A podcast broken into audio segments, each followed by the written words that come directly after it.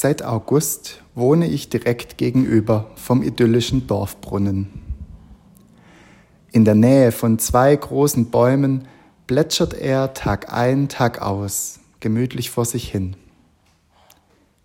Der Idylle schadet nur ein bisschen, dass der Platz, an dem er steht, an drei Seiten von der Straße eingeengt wird. Seiner Anziehungskraft tut das aber keinen Abbruch. Im Gegenteil. Bei schönem Wetter sehe ich regelmäßig die Velofahrerinnen und Fahrer, die einen ordentlichen Schluck abschöpfen, ihre Trinkflaschen auffüllen oder sich mit dem Wasser abkühlen. Am meisten musste ich schmunzeln, als eine Schulklasse aus ihrer Landschulwoche auf dem Velo zurückkehrte und mit fröhlichem Gejohle und Begleitmusik eine halbe Stunde lang den Dorfbrunnen zum Abschluss nutzte. Ich grinste damals und heute in mich hinein, weil es mich an eine längst vergangen geglaubte Bedeutung von Brunnen erinnert hat. Der Brunnen als der soziale Treffpunkt des Dorfs. Ein Ort, zu dem die meisten zwangsläufig kommen mussten, um den Wasserbedarf zu decken.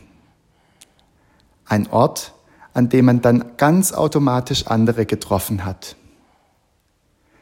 Ich wünsche mir wirklich nicht die Zeiten ohne fließendes Wasser im Haus zurück. Aber spätestens zu dieser Zeit büßten die Brunnen ihre Bedeutung ein. Heute treiben wir das alles auf die Spitze, wenn wir nicht nur fließendes Wasser zu Hause haben, sondern über Online-Bestellungen wirklich alles zu Hause haben können. Und trotz diesem Luxus, den ich ja selbst regelmäßig nutze, geht damit auch ein Stück Gemeinschaft verloren. Auf Anhieb fallen mir mehrere Bibelgeschichten ein, die auch an Brunnen spielen. Jesus und die Frau am Jakobsbrunnen im Johannesevangelium. Oder eben jener Jakob im Alten Testament, der am Brunnen seine spätere Frau Rachel kennenlernt. In beiden Geschichten ist der Brunnen Dreh- und Angelpunkt. In beiden Geschichten verändert sich das Leben von Menschen nach einer Begegnung am Brunnen. Ich wünsche Ihnen für diese Woche, dass Sie Ihren persönlichen Dorfbrunnen finden und besuchen können. Einen Ort, an dem Sie mit anderen zusammenkommen können.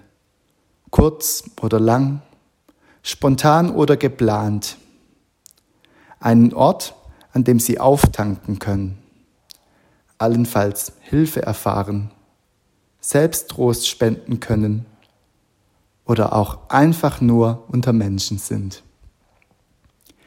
Ich bin Martin Rahn-Kechele, Pfarrer in der Kirchgemeinde Maikirch.